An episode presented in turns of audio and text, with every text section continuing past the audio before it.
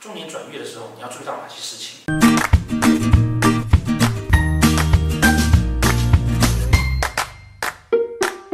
好，各位朋友，大家好。到了老师这个年纪啊，你就开始碰到有一种孤寂的感觉。什么叫孤寂的感觉呢？不晓得大家有没有听过啊？中年孤儿，你知道？中年孤儿啊，是比幼年孤儿还要可怜的。幼年孤儿啊，会有社会福利制度来照顾你。中年孤儿就是啊，如果啊，你现在工作很糟糕，工作不如意。那个你追求的梦想，追求到四十岁之后呢，发现了算了吧，你可以放弃你的梦想，你要认真的去面对社会的时候呢，你的父母已经没有办法给你资源了。然后你到了一个年纪之后呢，社会上不容许你犯错，中年孤儿啊更可怜，幼年的孤儿他反正还小嘛，然后还有社会照顾他，哦，但中年的孤儿呢，我们呢下面有小孩，上面有父母，没有人可以照顾你。然后呢，社会不容许你犯错，大家会说啊，你都已经这个年纪了，这个你还不知道吗？身体没有办法再操劳了，你的肝已经不新鲜了，啊，肾呢已经不太行了，啊，那快要是水管的功能，那个整个状况都是不对的。但是你却觉得你要想要为你人生下半场努力，或许在年轻的时候，自己因为不了解自己，自己因为任性，自己因为呃没有选对路途，自己因为运势的关系。你走了人生的前三十年，你希望你接下来有所改变。这个时候啊，我们就开始要去面对说，如果我中年要转业了，哦，所以呢，我们今天来谈谈啊，中年要转业要怎么办？哦，这个其实也是老师说那个有人来问感情啊，中年要改嫁怎么办？第二个路数就是所谓的女怕嫁错郎，男怕入错行。哦，如果你搞错了，然后你或者是你的产业呢不流行了。啊，你希望有有转换，疫情的关系呢？啊，现实的情况啊，这半年来应该会有很多很多的产业啊会出现问题。本来在中国工作的人，他必须回来台湾，重新面对，重新找工作。这个时候呢，我们都需要去注意到，中年转业的时候，你要注意到哪些事情？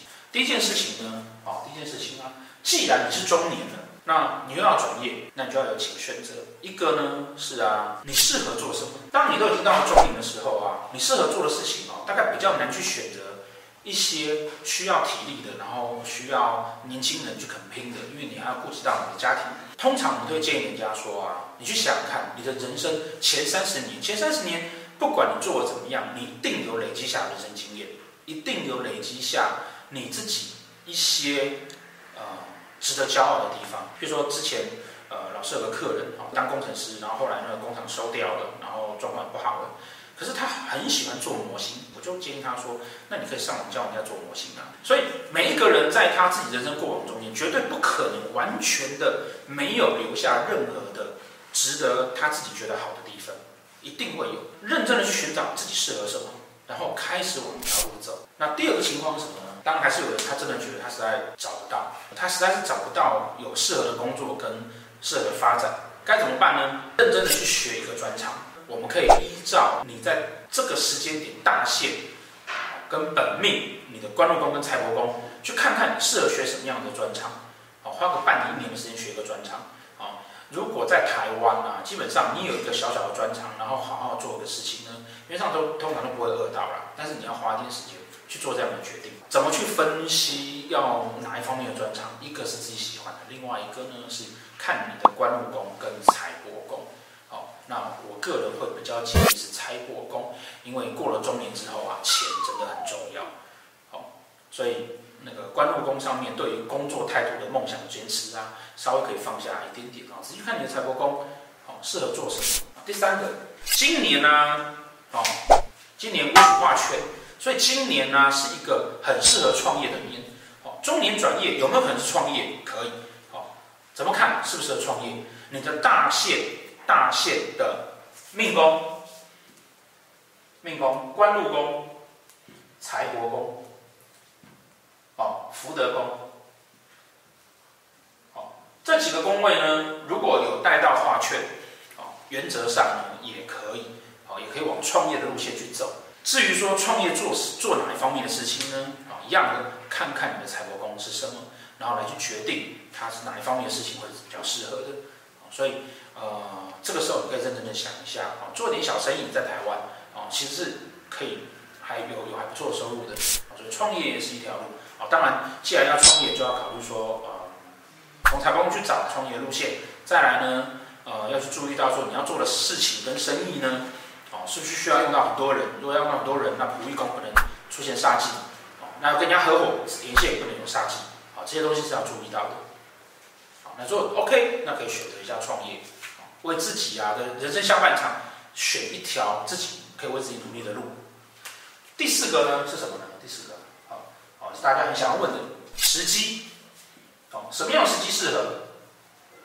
如果你要创业，你当然要选有没有花钱嘛，好，那其他的，如果你要要换工作，就我觉得我现在这工作呢，实在再做下去没有意思了，那我要我要换工作，好，那第一个选择呢，好，第一个选择啊，当然是看流年，好，流年哦，流年呢，你的命宫、官禄宫。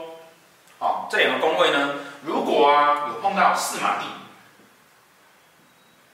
好，四马地哪四个呢？哦，边边角角这四个，好，有碰到四马地，而且好，而且好，有带到四化，好，四化什么？禄权科技，好，或者呢，哦，或者呢有带到擎羊，哦，火星，哦，零星，哦，都可以。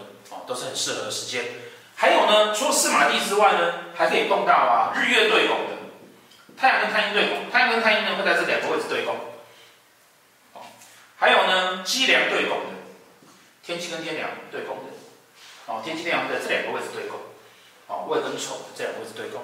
哦，碰到这样子状况的，基本上啊，今年流年呢、是一个你可以转换跑道的一个好的时间点。那当然，如果是碰到四化的哦，不管是陆权科技，应该都还不错。哦，那忌碰到忌的，也许辛苦一点啊，也许辛苦一点，可是它会给你很大的动力去做这个事情。那如果说你觉得啊，是我实在是待我在我公司已经待不下去了，我真的很想走，那我什么时间可以走得掉呢？好，去找流月，哦，流月有这样子条件的，那你可以在那个月哦去离开，啊，那个月去离开。那这中间有一个小小的技巧，什么叫小小的技巧呢？就是啊，如果你的流月八月适合要离开，那你可不可以在八月离开再去找工作？千万不要，你要在八月之前就要开始找工作了。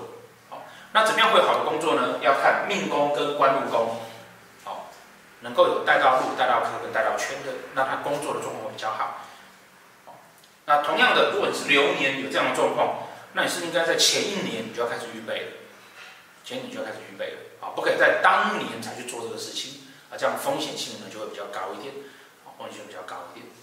那如果要创业的人呢，就可以考虑啊，在这样子的时间点离开，但是呢，在后面呢碰到禄权在官禄宫、财帛宫、命宫、福德宫比较好的这种位置出现的时候呢，去进行创业。我们在学命理的时候啊，就是这样子。当我开始要进入四十岁，我开始觉得我的人生呢，不知道该是不是该朝我既定路走下去，或是我觉得我对当下不满意的时候呢，嗯，坦白说，我们不像年轻人有那么多条件可以去挥霍，没有那么多的青春、肉体跟精神可以去不在乎，考量点很多，考量点很多。那当然，我们也相对年轻人有更多更多成熟的想法，跟更多更多懂得呃。比较好的思虑，能够冷静的去为我们的人生下半场去做一些分析跟努力。